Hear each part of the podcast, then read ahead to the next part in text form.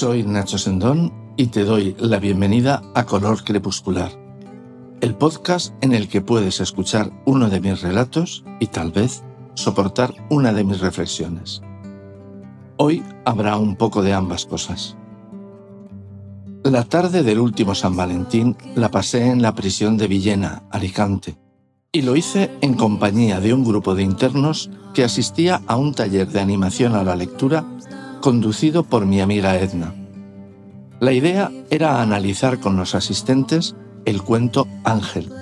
Si no lo has leído u oído, lo tienes en el segundo episodio de este podcast. A ellos les dije que ese encuentro había sido una de las mejores cosas que me habían pasado en los últimos tiempos. A ti, que ahora me prestas tu atención, te lo confirmo.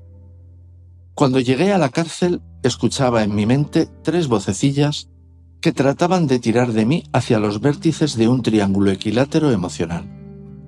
La primera de las voces era la de Edna, y me hablaba de lo satisfactoria que estaba siendo para ella la experiencia de tratar con las personas del taller. La segunda, aquella que yo no quería ni necesitaba escuchar, me advertía de que me iba a ver rodeado de delincuentes peligrosos y que debía extremar las precauciones. La tercera, que surgía de mis propias experiencias, me decía que no hiciera caso de ninguna de las otras dos y que me dejara impresionar por lo que me encontrara sin atender a prejuicios, ni positivos ni negativos. ¿Qué fue lo que me encontré? Empecemos por lo obvio. Personas privadas de libertad por supuestamente haber cometido algún delito.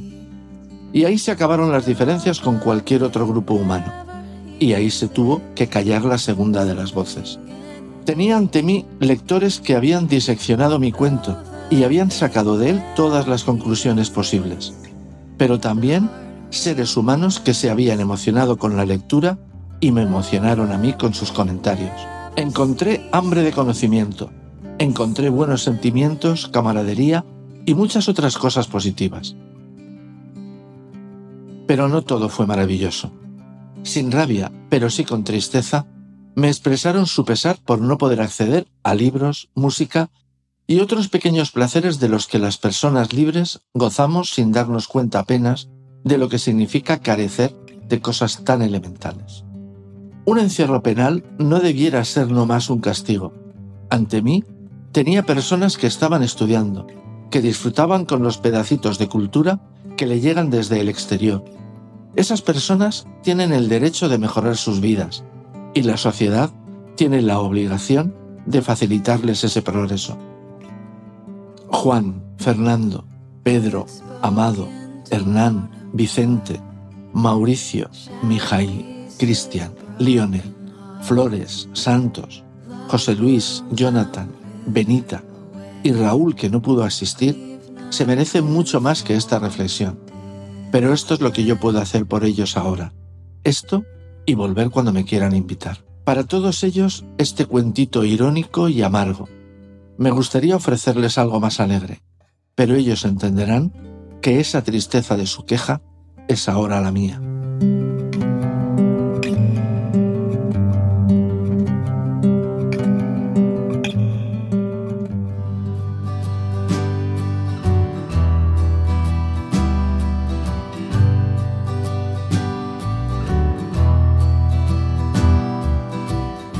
En la radio suena una empalagosa canción de amor de Johnny Mathis.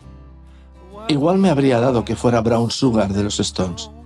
Yo solo puedo concentrarme en lo que veo en la pantalla del televisor. Una joven bellísima sonríe y saluda con la mano. No está claro si dice hola o adiós. Supongo que todo depende de la persona a la que dirija el gesto. Tal como yo lo veo, esa persona soy yo. Y esa joven es mi hija la niñita que había dejado de hablarme hace 15 años cuando involuntariamente desaparecí de su vida. Se está casando y al parecer ella o su pareja son tan importantes como para salir en las noticias. Yo no habría podido guiarla en el camino que debía conducirla al éxito. En el fondo, le vino bien que hiciera mutis por el foro.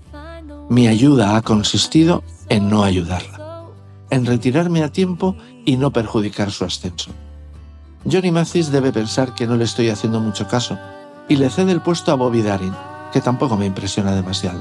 ¿Cómo podría hacerlo mientras veo a mi hija que me dice adiós con la mano sin saber que me lo dice a mí? ¿Es algo así como una despedida con efecto retroactivo?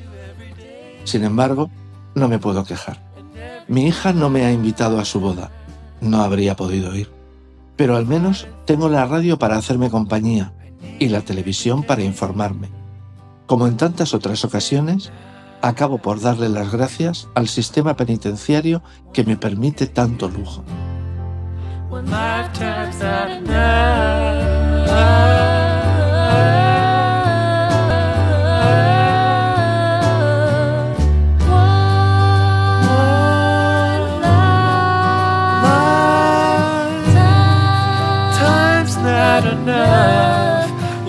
Lifetime's not enough.